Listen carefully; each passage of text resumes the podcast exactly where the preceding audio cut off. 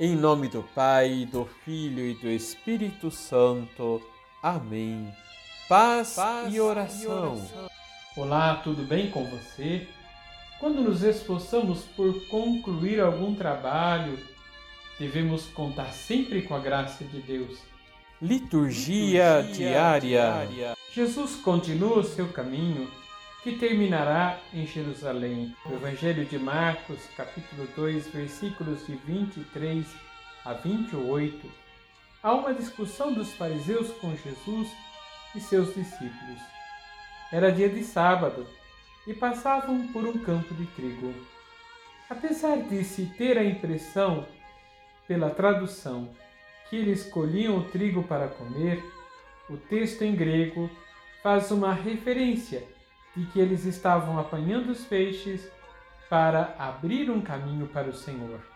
Cumpre-se assim o que lemos em Marcos capítulo 1, versículo 3.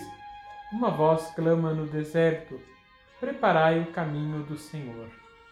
O gesto dos discípulos é um reconhecimento ao senhorio de Jesus.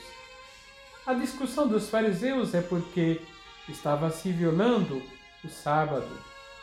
A lei do sábado, descrita em Êxodo capítulo 20, versículos de 8 a 10, é um apelo a um dia de descanso e adoração ao Senhor. Porém, a lei que preservava o descanso e adoração ao Senhor havia se transformado em o legalismo rigoroso e dominador, que oprime e viola a dignidade do ser humano. Jesus deixa claro sua posição sobre o sábado. Ele é o Senhor do sábado. As necessidades do reino e a preservação da vida suprimem o mero legalismo. É necessário que tenhamos cuidado. Seguir os mandamentos do Senhor é caminho de vida para nós. Porém, o fundamento da lei é sempre o amor. Não pode ser outro.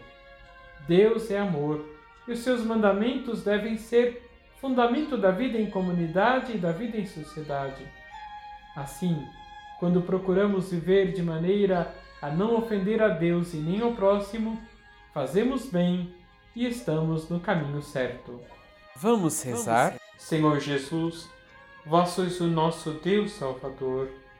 Viestes para nos ensinar a colocar o vosso reino como prioridade em nossas vidas vos pedimos também, reina em nós, em nossos pensamentos e atitudes, para estarmos sempre comprometidos com a vossa palavra que liberta e salva a humanidade. Assim seja. Receba a bênção do Deus Todo-Poderoso, Pai, Filho e Espírito Santo. Amém.